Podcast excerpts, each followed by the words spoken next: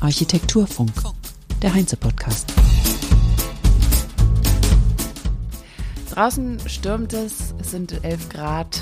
Willkommen am 4. Mai 2021. Herzlich willkommen zum Architekturfunk, zu den Gedanken des 12. Tages der Heinze Architektur virtuell. Perspektiven für das Bauen von morgen ist das Motto dieser virtuellen Messe und wie immer fasse ich die Gedanken in aller Kürze heute zusammen. Am Morgen startete der Tag mit der Expertenrunde Stadtkontakt Wertschätzung urbaner Räume, moderiert von mir. Meine Gäste waren die Architektin und Professorin Sabine Müller von SMAC Architekten, die Architektin Britta Jürgens von Deadline Architekten und die Architektin Anna Weber von Orange Architekten. Bevor wir in das Gespräch gingen, zeigten alle drei eine kurze Präsentation der vorher abgesprochenen Projekte, denn wir zoomten uns inhaltlich und maßstäblich von der Metropole Berlin-Brandenburg über das Stadtquartier hinein bis zum Wohnhaus.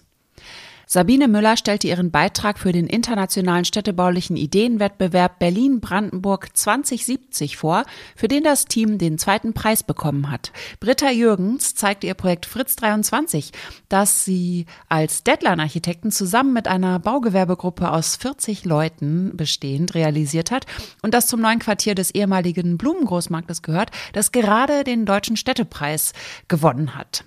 Anna Weber zeigte ihr städtisches Wohnhaus einfach gebaut in Berlin Friedrichshain, das mit dem BDA-Preis Berlin 2018 und dem Architekturpreis Berlin 2020 ausgezeichnet wurde und das Finalist war beim Damm-Preis 2020 und nominiert ist für den Mies van der Rohe Award 2022. Die Architektinnen berichteten von ihrer Kraftanstrengung gegen Vorgaben und Normen, neue und nachhaltige Ideen für die Stadt umzusetzen oder für ihre Stadtbausteine. Deadline-Architekten und andere Akteure konnten die Stadt überzeugen, dass ein Konzeptverfahren an dieser Stelle in, also beim ehemaligen Blumengroßmarkt für die Stadt besser sei, als an den Höchstbietenden einfach den Boden zu verkaufen der dann eben das Übliche macht, eine profitorientierte Entwicklung. Hier ist es anders, hier lädt das Ensemble ein, sich aufzuhalten. Hier ist die belebte Stadt, auch die Erdgeschosszone ist für die Öffentlichkeit großteils ausgelegt und offen. Orange Architekten haben gleich mal die Rolle des Bauträgers mit übernommen, um damit für sich selbst quasi ohne Grenzen entwerfen zu können mit Details, die man so in keinem Katalog findet. Und davon wünscht man sich einfach mehr. Das ist gut gemachte Architektur, davon brauchen wir mehr. Der Platz aber ist knapp in der Stadt. Die Architektenschaft ist nicht in der Lage, unter den derzeitigen Umständen kreativ zu wirken weil solche Projekte nur eine Ausnahme sein können, eben weil sie ein Riesenkraftakt sind. Aber wir brauchen dringend, dass es zur Normalität wird, dass unsere teuer ausgebildeten Architekten die gebaute Umwelt interessant und im Sinne der Allgemeinheit gestalten. Wir brauchen da auch die Politik, die den Weg bereitet für gute Entwürfe oder für gute Projekte. Um 14 Uhr startete der BDA-Talk Haus der Erde 2, das Bauen von morgen. Zu Gast waren Helga Kühn-Henrich, Architektin und Leiterin des Referats Forschung im Bauwesen vom Bundesinstitut für Bau, Stadt und Raumforschung BBSR, Klaus Sesselmann, Architekt BDA von Matrix Architecture oder ähm, Entschuldigung, Matrix Architektur, Dr. Jan Wurm, Leiter Research and Innovation Europe bei ARUP und es moderierte wieder sehr unterhaltsam der BDA-Bundesgeschäftsführer Dr. Thomas Welter. Grundlage der Debatte ist das Positionspapier Haus der Erde, in dem der BDA zehn Postulate für eine klimagerechte Architektur in Stadt und Land formuliert. Der Berufsstand und die Öffentlichkeit wird hier angesprochen und eingeladen, zu debattieren und eine klimagerechte Art zu bauen einzufordern. Helga Kühnhenrich skizzierte die Studie des BBSR, das Bauen von Morgen heißt sie, die seit 2019 läuft und kurz vor ihrem Ende steht. In Zeiten des Wandels, sagt sie, wollten wir uns intensiv mit möglichen Auswirkungen des Bauens auseinandersetzen. Mit wissenschaftlichen Ergebnissen aus der Forschung prüfen wir, wie Innovationsprogramme die Zukunft des Bauens beeinflussen sollen oder sollten. Wir kümmern uns um die Förderung und geben eine Diskussionsgrundlage für das Bundesbauministerium, um unterschiedliche Entwicklungen zu diskutieren und um alle Akteure an einen Tisch zu bekommen. Die Studie Das Bauen von morgen ist ein Blick in die Zukunft, um die Gegenwart zu sehen und um die Stellschrauben zu erkennen, was das Entscheidende ist. Zusammen mit dem BBSR arbeitet ARUP an der Analyse möglicher Szenarien. Dr. Jan Wurm, der Leiter Research and Innovation Europe von ARUP, erinnerte daran, dass der Begriff Szenarien aus dem Theater kommt. Was wünschen wir uns? Was wäre unser Idealbild? Dafür wurden plausible und mögliche Szenarien entwickelt. Vom Ideal bis zum Worst-Case-Szenario, um die Folgen für 2050 aufzuzeigen.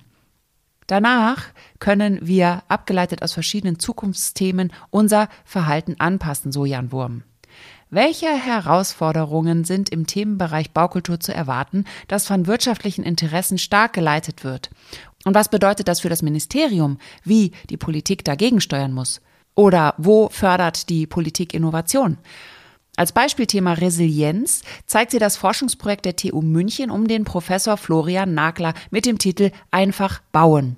Low-Tech bauen, Einfachheit, auch heute wieder das Thema. Das einfache Bauen ist momentan in der Praxis nur schwer möglich, sagt Helga Kühnhendrich. Wie also können wir die Komplexität verringern? Hier können wir weiter vorankommen.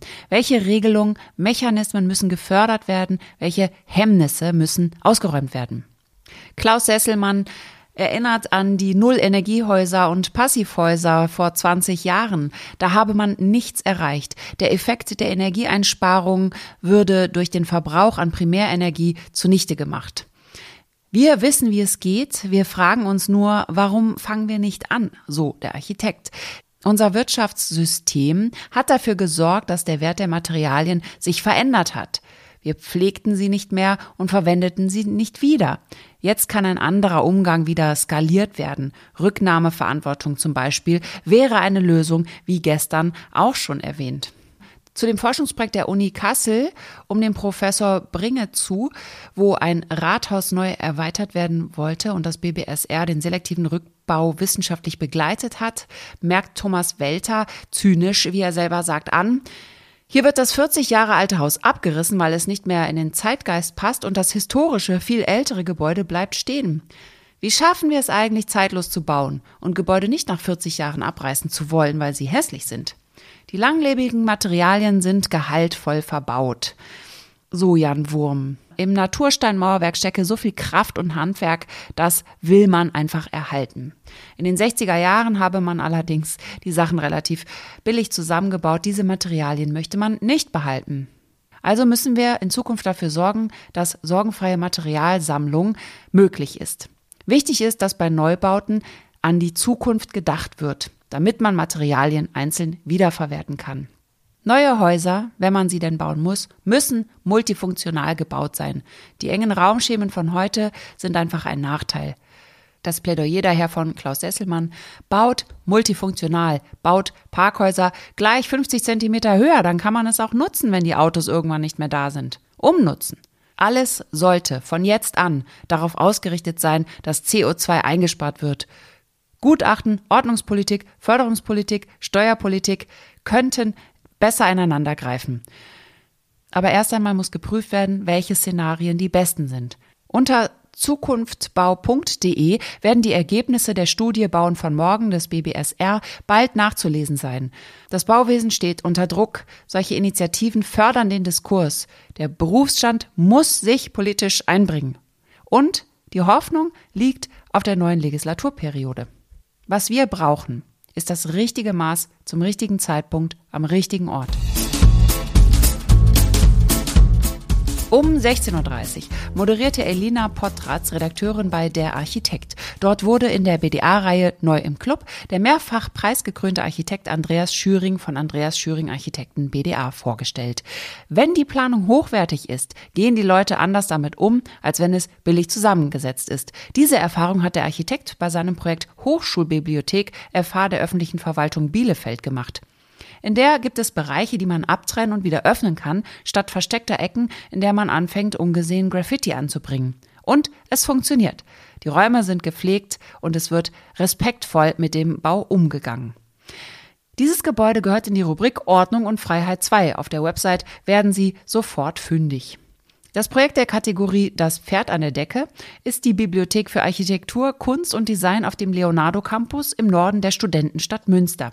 Für diesen exzellenten Bau im Bestand bekam das Büro sechs Auszeichnungen, darunter der Deutsche Hochschulbaupreis 2012 der Deutschen Universitätsstiftung und des Bundesministeriums für Verkehr, Bau und Stadtentwicklung, der Deubau Heinze Award 2011, Publikumspreis und Finalist des Dammpreises 2011. Dieses Projekt ist ebenfalls einen Besuch der Website schüringarchitekten.de wert. Schüring mit UE.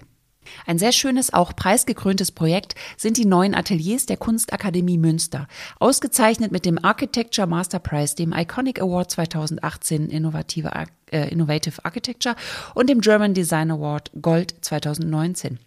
In den beiden neuen großen Ateliers ist raumgreifendes Arbeiten, wie es der heutigen Tendenz in der Kunst entspricht, Andreas Schüring nennt Olafur Eliasson als Beispiel, möglich.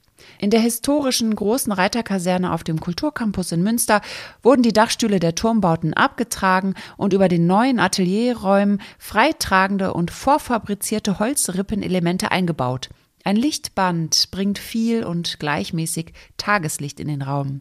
Funktionsgerechtigkeit und Denkmalschutz wurden hier ziemlich perfekt vereint. Elina Potratz fragt, ob ihm etwas fehlen würde, wenn er nur noch umbauen würde, statt neu zu bauen. Seine Antwort ist differenziert. Die Aufgabe werde immer interessanter, das Thema ohnehin immer wichtiger. Bloß die Auflagen und der Brandschutz machen es sehr kompliziert. Aber was besonders überzeugt, ist, dass er sagt, das ist eigentlich ein Neubau. Ein gebauter Beleg dafür, wie stark man entwerferisch im Bestand arbeiten kann. Architektur. Funk.